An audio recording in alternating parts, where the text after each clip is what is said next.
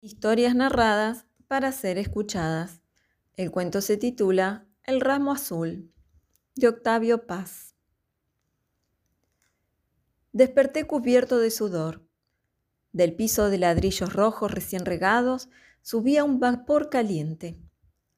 Una mariposa de alas grisáceas revoloteaba encandilada alrededor del foco amarillento. Salté de la hamaca y descalzo atravesé el cuarto cuidando no pisar algún alacrán salido de su escondrijo a tomar el fresco. Me acerqué al ventanillo y aspiré el aire del campo. Se oía la respiración de la noche, enorme, femenina. Regresé al centro de la habitación. Vacié el agua de la jarra en la palangana de peltre y humedecí la toalla. Me froté el torso y las piernas con el trapo empapado. Me sequé un poco y tras de cerciorarme que ningún bicho estaba escondido entre los pliegues de mi ropa, me vestí y calcé. Bajé saltando la escalera pintada de verde. En la puerta del mesón tropecé con el dueño, sujeto tuerto y reticente. Sentado en una sillita de tule, fumaba con el ojo entrecerrado. Con voz ronca me preguntó, ¿Dónde va, señor? A dar una vuelta. Hace mucho calor. Mmm, todo está ya cerrado y no hay alumbrado aquí. Más le valiera quedarse. Alcé los hombros y musité. Ahora vuelvo. Y me metí en lo oscuro. Al principio no veía nada. Caminé a tientas por la calle empedrada. Encendí un cigarrillo. De pronto salió la luna de una nube negra iluminando un muro blanco, desmoronado a trechos. Me detuve, ciego ante tanta blancura. Sopló un poco de viento, respiré el aire de los tamarindos. Vibraba la noche, llena de hojas e insectos. Los brillos vivaqueaban entre las hierbas altas. Alcé la cara. Arriba también habían establecido campamento las estrellas. Pensé que el universo era un vasto sistema de señales, una conversación entre seres inmensos. Mis actos, el serrucho del grillo, el parpadeo de la estrella, no eran sino pausas y sílabas, frases dispersas de aquel diálogo. ¿Cuál sería esa palabra de la cual yo era una sílaba? ¿Quién dice esa palabra y a quién se la dice? Tiré el cigarrillo sobre la banqueta. Al caer, describió una curva luminosa, arrojando breves chispas, como un cometa minúsculo. Caminé largo rato, despacio. Me sentía libre, seguro entre los labios que en ese momento me pronunciaban con tanta felicidad. La noche era un jardín de ojos. Al cruzar la calle, sentí que alguien se desprendía de una puerta. Me volví pero no acerté a distinguir nada. Apreté el paso.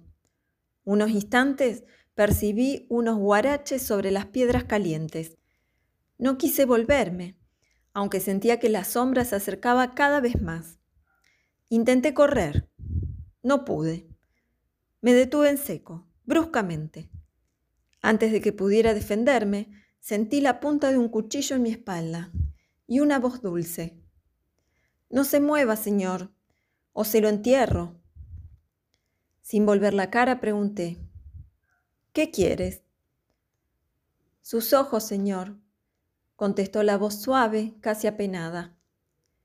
¿Mis ojos? ¿Para qué te servirían mis ojos? Mira, aquí tengo un poco de dinero. No es mucho, pero es algo. Te daré todo lo que tengo si me dejas. No vayas a matarme. No tenga miedo, señor, no lo mataré. Nada más voy a sacarle los ojos. Pero ¿para qué quieres mis ojos? Es un capricho de mi novia. Quiere un ramito de ojos azules. Y por aquí hay pocos que los tengan. Mis ojos no te sirven. No son azules, sino amarillos. Ay, señor, no quiere engañarme. Bien sé que los tiene azules. No se le sacan a un cristiano los ojos así. Te daré otra cosa. No se haga el remilgoso, me dijo con dureza. Dé la vuelta. Me volví. Era pequeño y frágil. El sombrero de palma le cubría medio rostro. Sostenía con el brazo derecho un machete de campo que brillaba con la luz de la luna. Alúmbrese la cara. Encendí y me acerqué la llama al rostro. El resplandor me hizo entrecerrar los ojos. Él apartó mis párpados con mano firme. No podía ver bien. Se alzó sobre las puntas de los pies y me contempló intensamente. La llama me quemaba los dedos. La arrojé. Permaneció un instante silencioso. ¿Ya te convenciste? No los tengo azules. Ah, qué mañoso es usted, respondió. A ver, encienda otra vez. Froté otro fósforo y lo acerqué a mis ojos. Tirándome de la manga, me ordenó. Arrodíllese. Me. Con una mano me cogió por los cabellos, echándome la cabeza hacia atrás. Se inclinó sobre mí, curioso y tenso, mientras el machete descendía lentamente hasta rozar mis párpados. Cerré los ojos. Ábralos bien, ordenó. Abrí los ojos. La llamita me quemaba las pestañas. Me soltó de improviso. Pues no son azules, señor, dispense. Y desapareció. Me acodé junto al muro, con la cabeza entre las manos. Luego me incorporé, a tropezones cayendo y levantándome. Corrí durante una hora por el pueblo desierto. Cuando llegué a la plaza, vi al dueño del mesón, sentado aún frente a la puerta. Entré sin decir palabra. Al día siguiente huí de aquel pueblo. Es un cuento de Octavio Paz, escritor mexicano.